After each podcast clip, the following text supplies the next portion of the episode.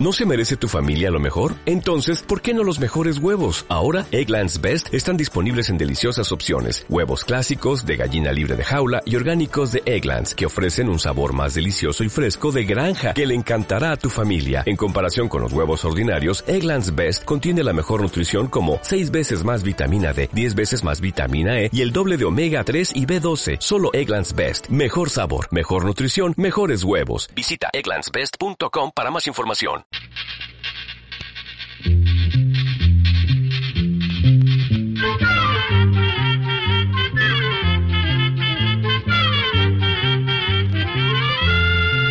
Llegó pa' todo, llegó la escuela, llegó la escuela, llegó por radio.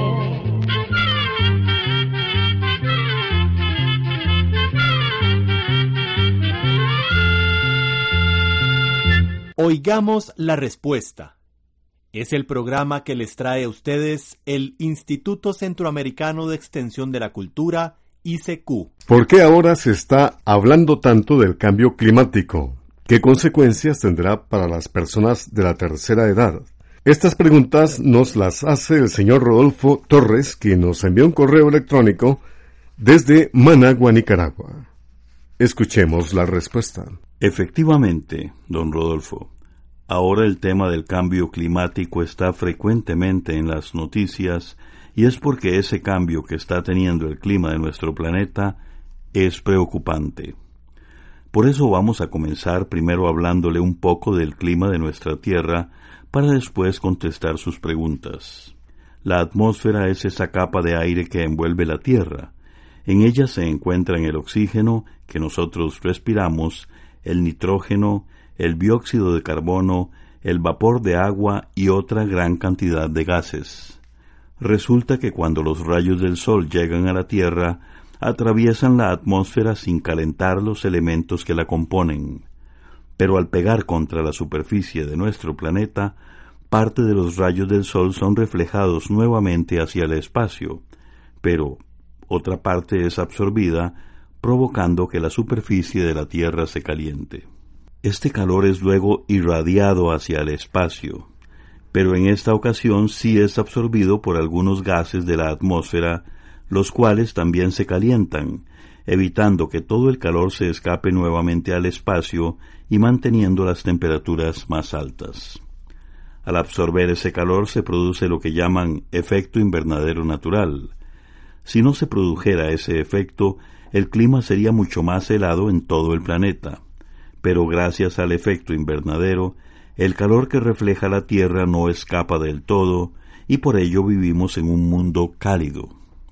Esos gases siempre han existido, son parte de la naturaleza, son buenos y sin ellos no habría vida. Vienen a ser como una cobija que nos mantiene calientes.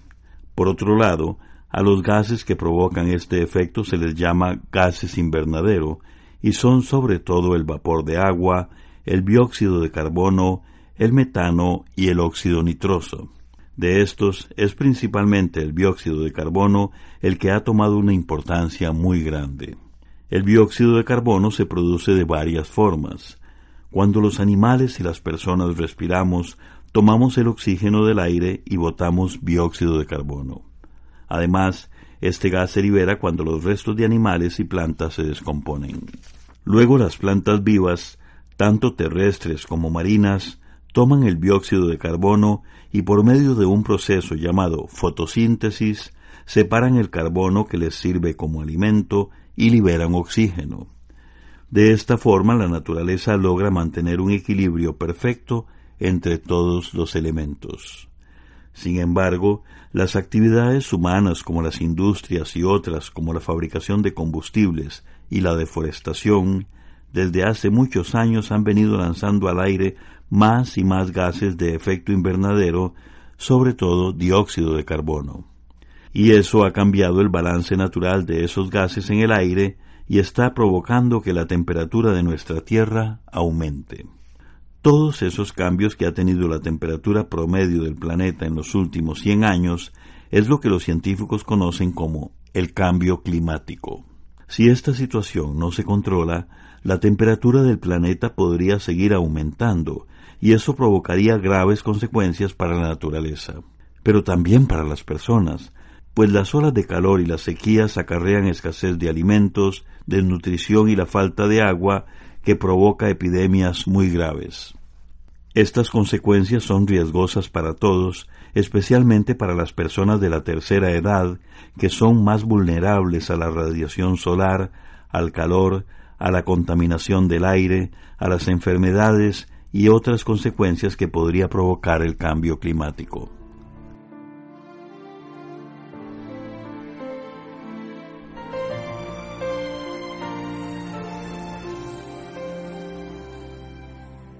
Gracias mamá por lo que soy y también por lo que no soy. Discúlpame si alguna vez te lastimé sin querer. Mamá, recuerdo en mi niñez tu sacrificio y tu amor.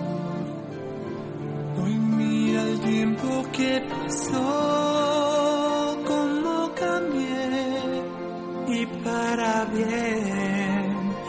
para. Tú creíste en mí y soñaste también. Y te pido perdón si una vez me olvidé. Lo que soy que soy es gracias a ti. Y te quiero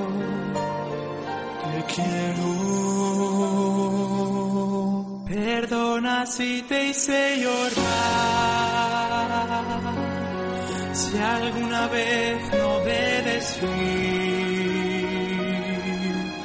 y las tormentas que causé no estuvo bien, ahora lo sé, hoy lo sé. Tú creíste en mí y soñaste también, y ahora sé por qué yo tomé mi decisión, lo que soy y seré es gracias a ti y te quiero, te quiero.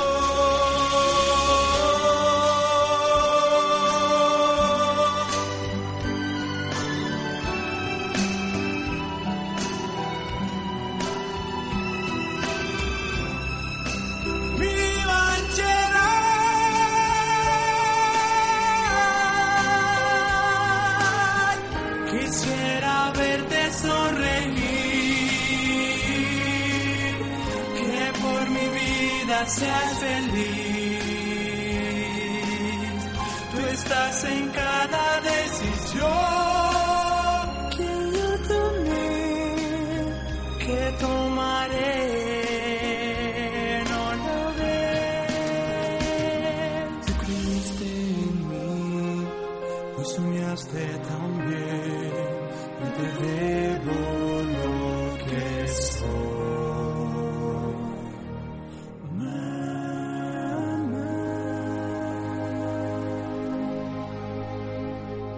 Antes de formarse la UNAFUT, ¿quién controló el fútbol costarricense de la primera división?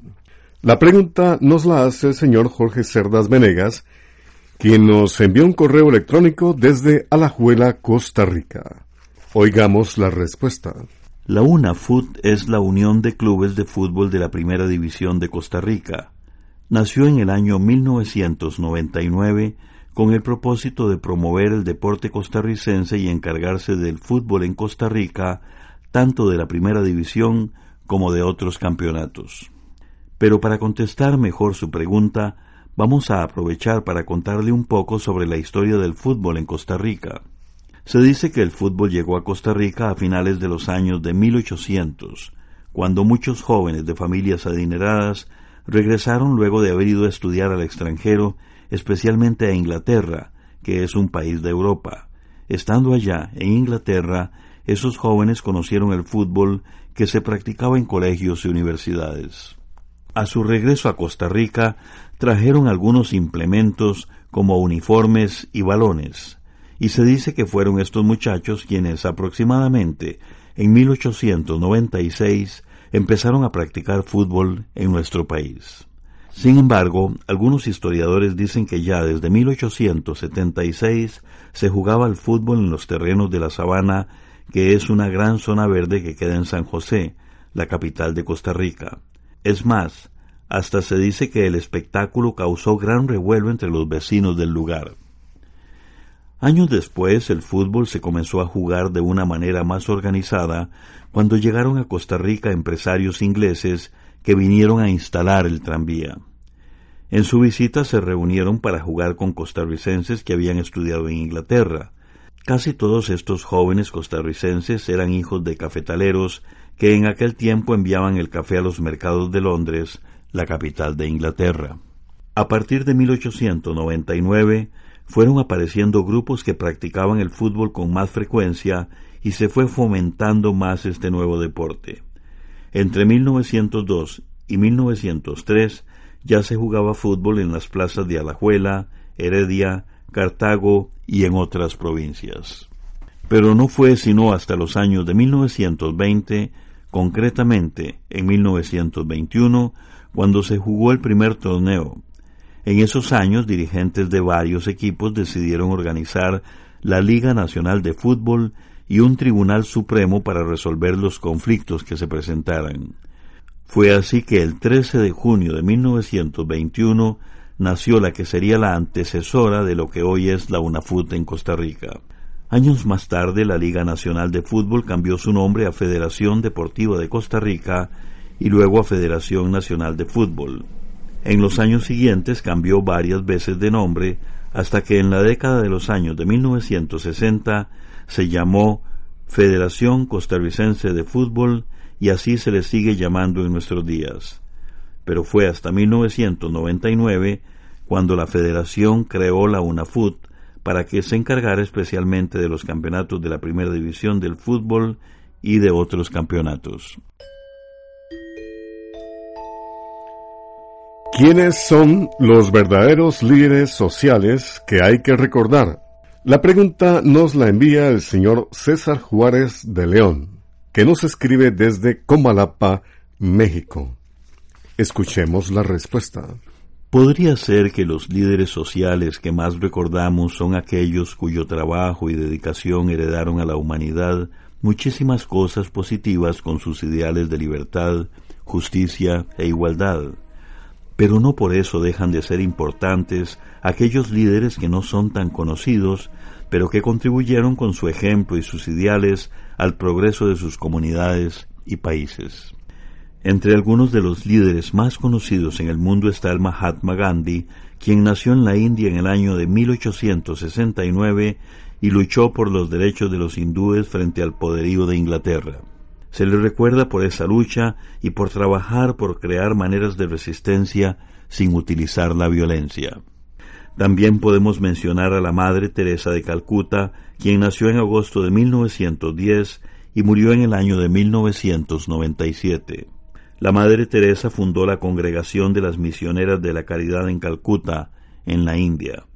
Durante más de 45 años, la Madre Teresa ayudó a pobres, enfermos, huérfanos, moribundos y desposeídos de todo el mundo.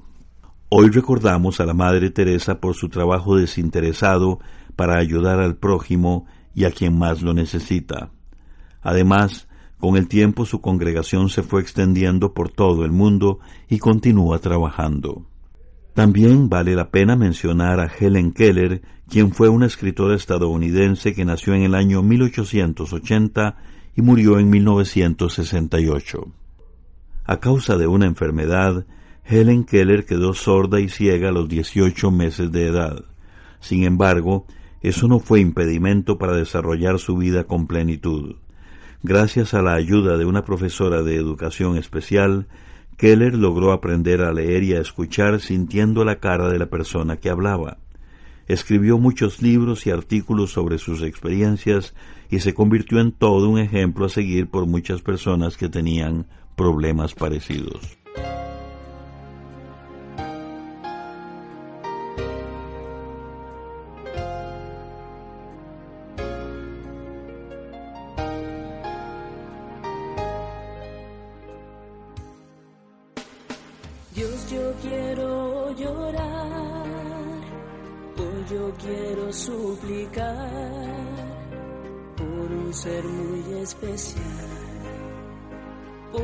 Querida mamá.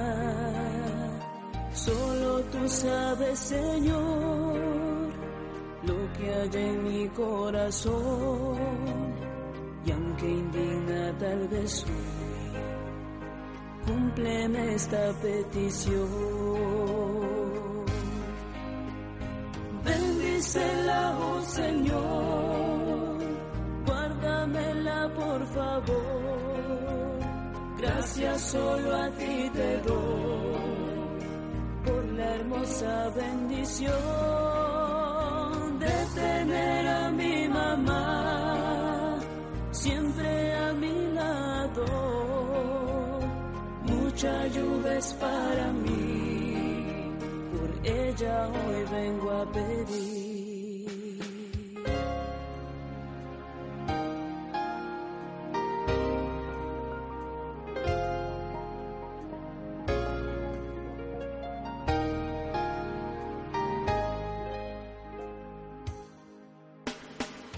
Hija, te pido perdón pues no ha sido mi intención.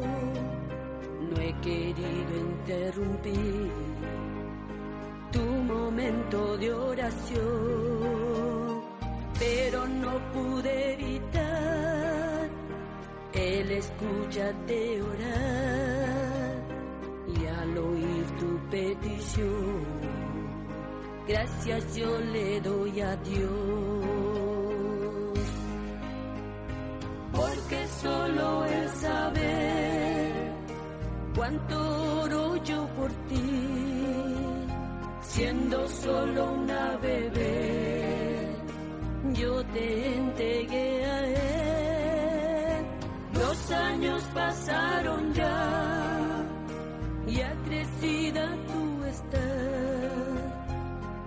hermoso talento Dios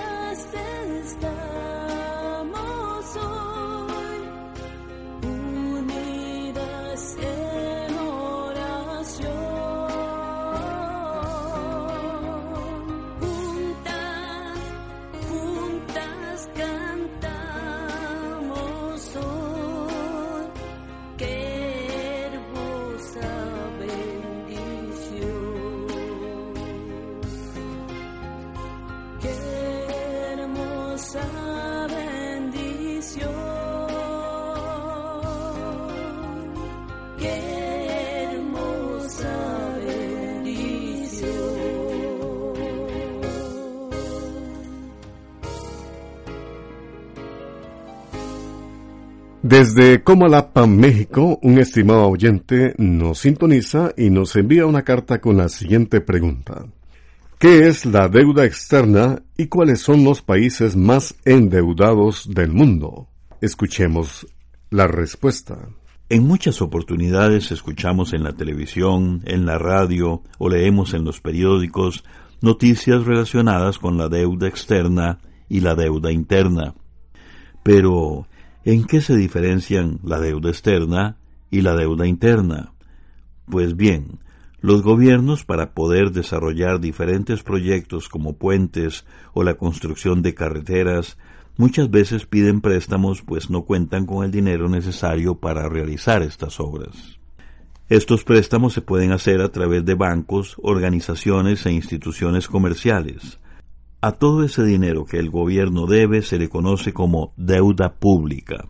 Ahora bien, la deuda pública puede ser deuda interna o deuda externa.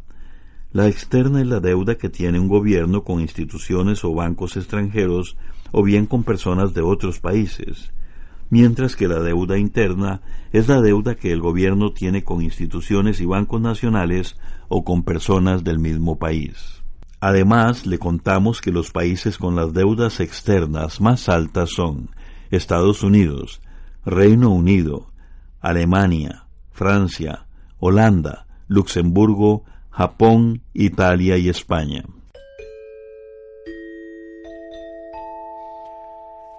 En honor a quien lleva el nombre el cantón de Acosta. Es la pregunta que nos hizo el señor Michael Chacón Herrera, que nos ha enviado un correo electrónico desde San José, Costa Rica. Oigamos la respuesta. El cantón de Acosta es el cantón número 12 de la provincia de San José, Costa Rica. Se encuentra a 30 kilómetros al sur de la ciudad de San José, la capital de este país. El cantón de Acosta lleva ese nombre en honor al cubano Tomás de Acosta y Hurtado de Mendoza, quien nació en el año 1748. Fue gobernador de la provincia de Costa Rica entre los años de 1797 y 1810. Se dice que Tomás de Acosta fue el que introdujo el cultivo del café en Costa Rica, cuyo cultivo se volvió muy importante para la economía costarricense desde hace muchísimos años. Le contamos que el cantón de Acosta, en Costa Rica, tiene una extensión de 342 kilómetros cuadrados. Limita al norte con los cantones de Escazú, Alajuelita y Mora, al oeste con Mora y Puriscal, al este con Acerrí y al sur con Parrita. El 27 de octubre de 1910, Acosta fue declarado cantón durante la primera administración de don Ricardo Jiménez Odeamuno, su cabecera es la ciudad de San Ignacio, San Ignacio de Acosta.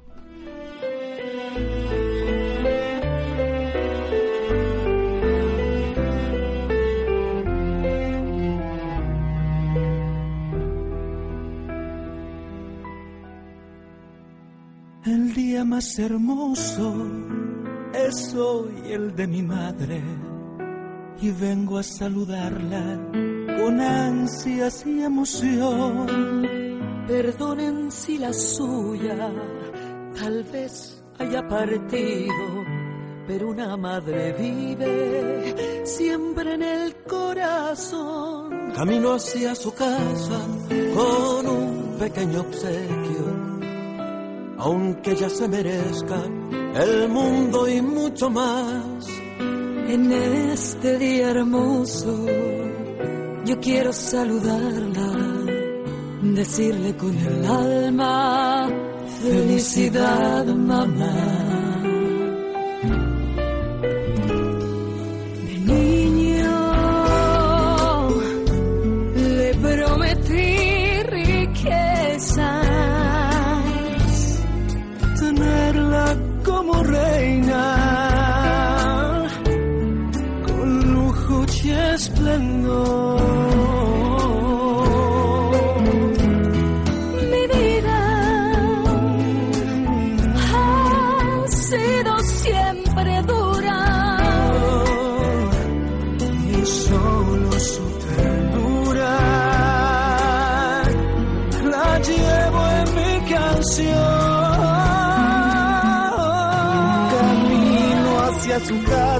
Con un pequeño obsequio, aunque ella se merece el mundo y mucho más. En este día hermoso yo quiero saludarla, decirle con el alma, felicidad mamá.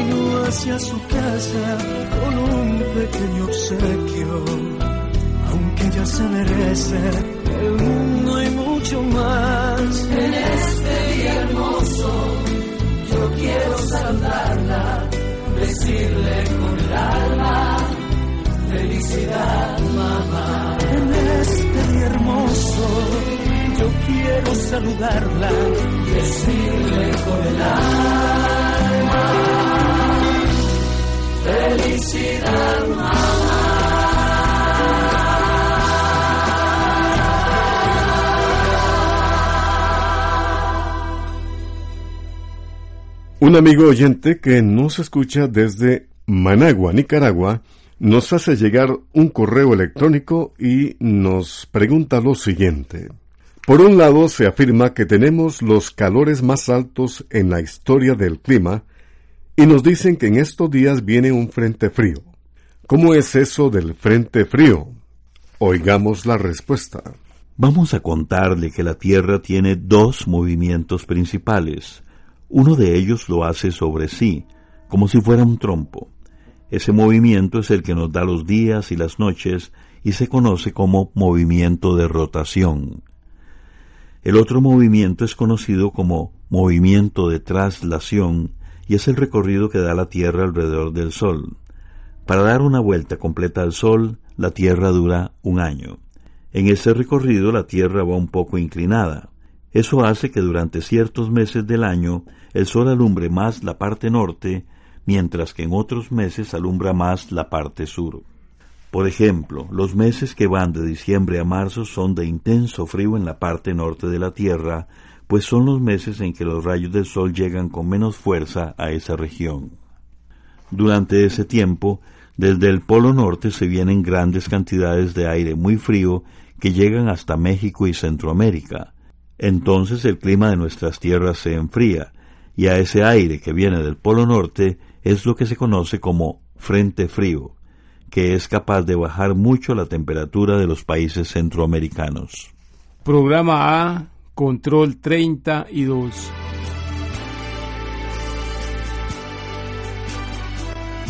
Así llegamos a un programa más de Oigamos la Respuesta pero le esperamos mañana, si Dios quiere, aquí por esta su emisora y a la misma hora. Mándenos sus preguntas al apartado 2948-1000 San José, Costa Rica. También nos puede llamar a los teléfonos 22 25 52 38 o 22 25 53 38 o mándenos un fax al 22 25 22 27. También le damos el correo electrónico isq arroba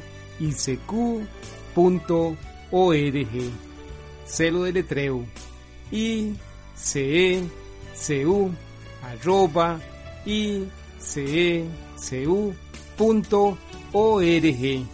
Para nosotros sus preguntas son muy importantes y estamos para servirle. También puede dirigir su pregunta a esta emisora que ellos amablemente nos la harán llegar. Muy importante, dele su nombre completo, dirección bien exacta, ah, y el lugar donde escuche el programa Recuerde que comprender lo comprensible es un derecho humano. Que Dios le bendiga.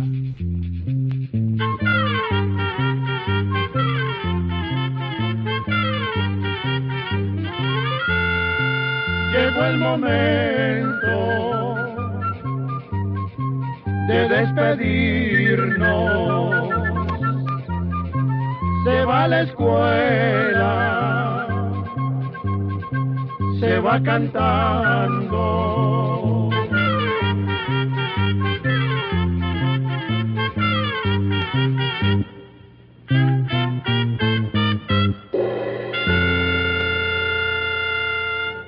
¿Te preocupas por tu familia? Entonces, ¿por qué darles solo huevos ordinarios cuando pueden disfrutar de lo mejor? Eggland's Best, los únicos huevos con ese delicioso sabor fresco de granja, además de la mejor nutrición, como 6 veces más vitamina D, 10 veces más vitamina E y 25% menos de grasa saturada que los huevos regulares, además de muchos otros nutrientes importantes. Así que, dales los mejores huevos. Eggland's Best, mejor sabor, mejor nutrición, mejores huevos.